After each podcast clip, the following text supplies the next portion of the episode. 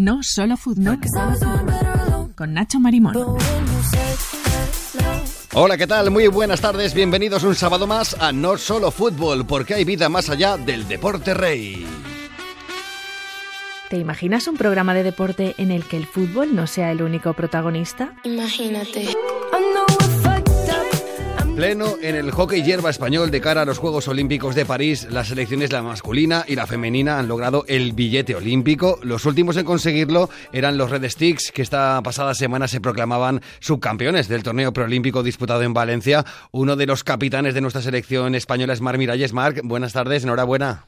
Hola, buenas tardes, muchas gracias. Bueno, objetivo cumplido, ya tenéis ese ansiado billete para París. Sí, sí, bajamos a, a Valencia para eso y por suerte se nos dio, no sencillo, pero sí como habíamos deseado desde el principio. Bueno, para conseguirlo tuvisteis que clasificaros para esa final del torneo. El partido clave fue las semis, donde conseguisteis la plaza en ese partido ante Irlanda, ¿no? Sí, sí, aparte fue un partido donde era muy fácil que pesaran un poco los nervios por todo lo que había en juego y creo que al terminar todos estamos muy satisfechos con el partido que hicimos, que fue de una madurez sorprendente, como dijo Max, para un equipo tan joven. Es verdad. Y además tú conseguiste uno de los dos goles de España que daban la clasificación para París. Se os vieron, se os vio tranquilos, eh, firmes. ¿Qué se siente en ese momento que se consigue la plaza olímpica? Mm, sobre todo alegría, evidentemente, el ver al, al equipo contento de que, de que el trabajo que hemos hecho se vea recompensado, saber que el equipo podrá participar en, en unos nuevos juegos, es eso. Sobre todo recuerdo a, a, todo el equipo contento por, por la victoria. Bueno, uno de los goles los metiste tú, pero casi medio gol yo diría que lo metió la afición, ¿no? Sí, siempre se, ha hablado mucho estas semanas de lo que supone Valencia para la selección. Ha habido muchos preolímpicos ahí que por suerte siempre nos han salido bien y sí que parece que hay como cierta aura en Valencia que nos ayuda. Pues nada, que continúe esa alianza entre el hockey español y Valencia. Y una final del preolímpico, la que jugasteis eh, de tú a tú a la actual campeona olímpica, ahí es nada, a Bélgica. ¿Cómo viviste la final? Dijimos antes del partido que más allá de que el objetivo de clasificarse estaba hecho, también teníamos que o queríamos ganar ese torneo. Era la oportunidad de medirse con el mejor equipo de los últimos años y, y sí que quizá al principio no encontramos del todo nuestro juego, pero a la que nos soltamos más sí que le competimos de tú a tú. Estuvo igualadísimo hasta el final y pienso que marca un poco el camino en el que tenemos que trabajar estos meses si queremos ir a los juegos a algo más que participar, que, que yo creo que es lo que haremos. Eh, como tú estás apuntando ahora, yo creo que sí que habéis demostrado en ese partido que España ya está a la altura, ¿no? De las mejores selecciones del mundo, de competir al menos con ellas.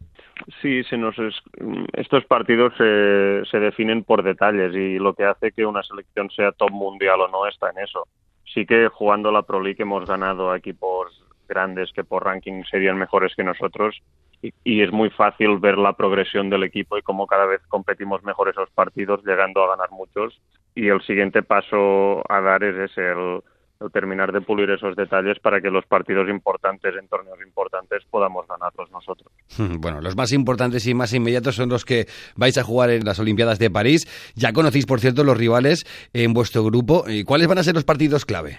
La, ver- la verdad no te sé decir porque la respuesta más fácil es que todos. Tenemos los rivales que, hablando estrictamente de ranking, serían los más fáciles. Son Sudáfrica y Francia, que serán partidos muy duros. Y luego con Holanda, Gran Bretaña y Alemania siempre son partidos muy igualados, donde a veces hemos ganado, a veces se nos han escapado. En la línea que estamos trabajando y cómo competimos ahora estos partidos, yo pienso que tenemos opciones contra todos y serán partidos muy disputados. Sí que evidentemente a los de rival inferior, a los de ranking inferior tendríamos que ganarles y luego a los de arriba es eso. Yo pienso que podemos ganar a cualquiera. Si se pasa esa primera fase de grupos de una manera holgada, eh, ¿podemos soñar con las medallas? por, por soñar, por supuesto. Sí, sí que es, es eso. Hablamos mucho con el equipo. Yo pienso que no, no vamos a ir a estos juegos simplemente a, a participar realmente por cómo estamos trabajando. Creemos que tenemos opción a las medallas, pero es eso. mm, Todo el mundo va aspirando a eso y tenemos que, hacer un torneo perfecto, pero yo sí creo que, podemos aspirar a ello. Hmm, Bueno, eh, si miramos un poco atrás, en los últimos Juegos Olímpicos, la selección sí que pasó la fase de grupos, pero se quedó en esos octavos de final en Tokio. Eh, supuso un tanto una decepción porque también había mucha ilusión de poder progresar un poco más. Eh, ahora es un buen momento para redimirse. No, no sé si es tanto redimirse, pero sí que llevamos unos cuantos torneos que, que cuesta superar esa barrera de los cuartos de final, que en definitiva es ganar a, un equipo de, de mayor ranking que tú. Perdimos el Mundial los cuartos contra Australia, en el Europeo, aunque la fase de grupos era prácticamente unos cuartos de final contra Inglaterra y también perdimos yo pienso que necesitamos un partido contra uno de estos equipos en el que seamos nosotros los que ganemos para realmente creernos que, estamos ahí con esos equipos y que les podemos competir de tú a tú y ser mejores que ellos también. Pero sí que ojalá sea los juegos ese momento de tener un partido de estos en cuartos de final y superarlo para, para estar ya peleando por lo más grande. Y dar ese golpe encima de, la mesa. Bueno, tras eh, los Juegos eh, de Tokio hubo cambio de seleccionador, tú lo comentabas antes un poco, que se ha rejuvenecido la selección, llegaba Max Caldas. Eh, ¿Cómo ha sido todo ese proceso de construcción de los nuevos Red Sticks? Mm, no sé si difícil es la palabra, pero sí que es, emocionante vivirlo desde dentro, evidentemente, y ver cómo gente que entra desde cero va cogiendo más experiencia, cómo el equipo se va uniendo más a la que vas ajustando todos los detalles y cómo ahora ya eres un, un equipo consolidado, aunque seas siendo un equipo muy joven. Al final, por ejemplo, jugando la final contra Bélgica el otro día, tienen a gente que ha jugado 400 partidos con la selección, 300 partidos, que jugarán sus cuartas Olimpiadas en París y es un equipo que ya está mucho más consolidado y nosotros tenemos dos años y medio, tres de experiencia juntos que a nivel internacional es casi nada. Pero sí que si ves la evolución que hemos tenido, vas viendo cómo en los partidos de Pro League empezamos compitiendo algunas veces bien, algunas veces mal, luego se volvió más regular. El equipo ha ido teniendo sus experiencias del Mundial, el primer torneo juntos, tuvimos clasificatorio de europeo, tuvimos el europeo, ahora esto sí que se puede ver una línea ascendente o al menos desde dentro del equipo se ve cómo la progresión es brutal y todo el mundo ha mejorado muchísimo. Sí, progresión maravillosa, selección joven, pero ya cada vez más preparada para llegar a los momentos clave, a las medallas, a los partidos eh, difíciles. Y, también eso ayuda, me imagino que en tu caso personal, el, estar eh, viviendo y trabajando en una de las ligas más competitivas de todo el mundo. Eh, juegas actualmente en los Países Bajos. ¿Cómo es jugar en uno de esos países punteros para este deporte?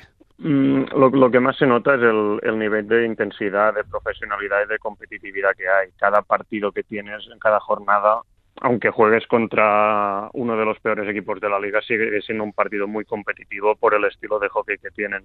Yo estoy aprendiendo mucho este año y todo lo que puedo, todo lo que creo que puede sernos útil para la selección, lo robo sin ningún tipo de miedo y lo traigo para nosotros porque creo que hay cosas que podemos aprender de eso. Pero es eso, es es muy divertido, sobre todo la preparación de cada semana para el partido del, domingo, porque sabes que la exigencia es brutal. Y bueno, de, lo último a lo primero de todo, ¿cómo empezó tu idilio de amor con el hockey? Yo empecé a jugar en el Club Deportivo Tarrasa, aquí en Mata de Pera. No hay una historia típica de aquí de Tarrasa de ser la quinta generación de gente que juega hockey. Yo empecé a jugar en el club porque mi hermano se apuntó a hockey con compañeros de su clase, mi abuelo jugaba tenis ahí y empecé a jugar pues porque pasaba muchas horas en el club y conforme fui creciendo pues vi que quizá podía ser una opción si le dedicaba horas de entreno el llegar a según qué cosas. Pues menos mal que fue fortuito, pero ahí te quedaste en el hockey para ser ahora uno de nuestros capitanes de los Red Sticks que nos vas a representar en París eh, en este año 2024 mágico para muchos deportistas. Te deseamos lo mejor, Marc. Muchísimas gracias.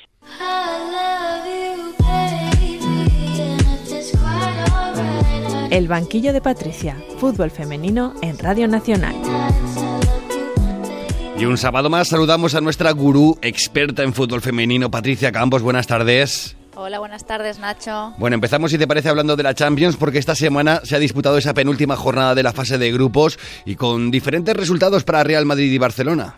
Pues el Real Madrid se enfrentó al Chelsea de Emma Hayes, la futura entrenadora de Estados Unidos, sin Sanker, por rotura de ligamentos, pero con la alegría blue del reciente fichaje de Mayra Ramírez procedente de Levante.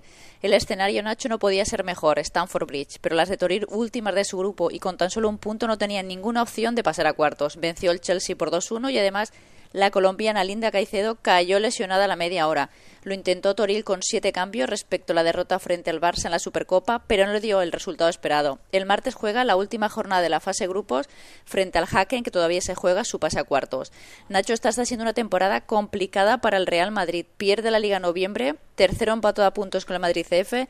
Es cierto que con un partido menos por la Supercopa. Encaja dos goleadas contra el Barça, pierde la semi de la Supercopa contra las culés, que todavía duele más. Y en Champions está fuera, solo un punto de 15 posibles. Último de un grupo donde por plantilla es superior al París, al Hacken y podría competir contra el Chelsea. Es cierto que no ha podido contar durante gran parte de la temporada con la jugadora más determinante de su plantilla. Caroline Weir, lesionada con su selección y que el año pasado marcó 19 goles, máxima goleadora del equipo y dio 11 asistencias. Tampoco está Esther, que se fue a Estados Unidos, que aportaba goles ni Naikari. Y no sabemos qué pasa con el fichaje estrella de este año, Signy Brun, que de momento es la máxima goleadora del equipo con seis tantos y no juega desde el partido de Champions contra el Hacken por un golpe en la cabeza. Todo lo que en algunos partidos genera Madrid arriba lo pierde detrás. Muchos errores defensivos. Una temporada difícil para Toril. Bueno, bien diferente al panorama que atraviesa el Real Madrid, es el que está atravesando el Barça, que es otra cosa, y además es el nuevo campeón de la Supercopa. Sí, ganó la Supercopa Levante por siete goles a cero. Venció esta semana su partido Champions contra el Inter de Frankfurt por 2-0 y es primero de su grupo con 15 puntos. Lo ha ganado todo esta temporada, Nacho, en todas las competiciones y con una media de tres goles por partido, casi 100 goles a favor y solo cinco en contra. Parece que este año conseguirá el póker de títulos que tanto desea, algo que ningún equipo ha logrado todavía. De momento ya tiene la Supercopa.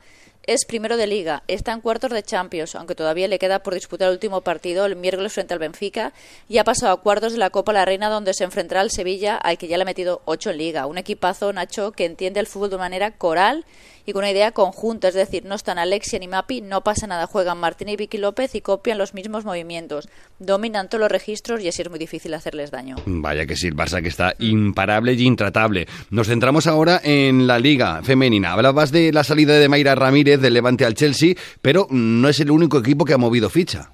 Sí, la internacional por Brasil, Ana Vitoria, llega cedida hasta final de temporada al Atlético de Madrid procedente del PSG. La idea de este fichaje es intentar que el Atlético de Madrid se meta en Champions, ya que lleva dos temporadas Nacho sin jugar esta competición.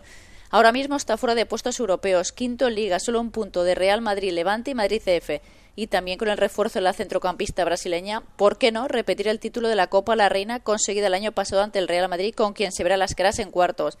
Además, el Madrid CF, otro de los equipos que compite por meterse en Champions, recupera a la delantera Gio Queiroz, quien llega cedida hasta el final de temporada por el Arsenal. La brasileña debutó en la élite con el Madrid CF, vuelve a casa, de ficho por el Barça, donde no acabó bien y se marchó al Levante. Conoce la liga a la perfección y pues una jugadora importante en la parte de arriba del Madrid CF.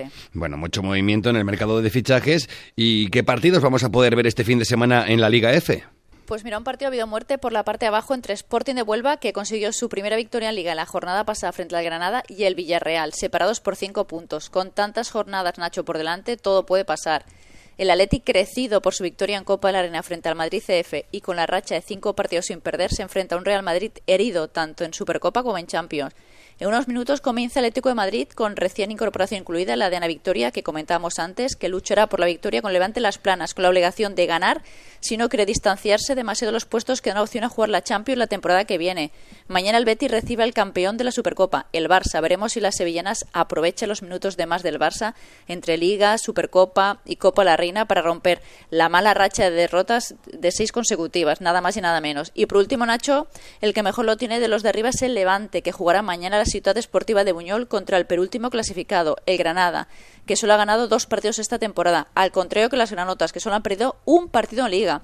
Segundas clasificadas, pero vamos a ver cómo les afecta la goleada del Barça en la Supercopa. Veremos a ver cómo les afecta esa final de la Supercopa tan amarga para las levantinistas. Patricia Campos, pasión por el fútbol femenino. Buenas tardes. Buenas tardes, gracias. El ritmo del deporte. Y hoy despedimos el programa con los gustos musicales del capitán de los Red Sticks. ¿Qué música le gusta a Marc Miralles? Te diré mi canción favorita, pero no sé si tiene mucho que ver con el deporte. Es Demons de Imagine Dragon. When the days are cold and the cards all fold and the saints we see are all made of gold. Pues con la música del capitán de los Red States, con los Imagine Dragons y con este Demons que lleva más de mil millones de reproducciones en YouTube, llegaremos al final de No Solo Fútbol. Reciban un saludo de Vicente Chapa en la parte técnica y de Nacho Marimón. Ustedes sean felices y disfruten de la vida en compañía de la radio pública. There's nowhere we can hide. No matter what we breed, we still are made of greed. This is my kingdom come. This is my kingdom.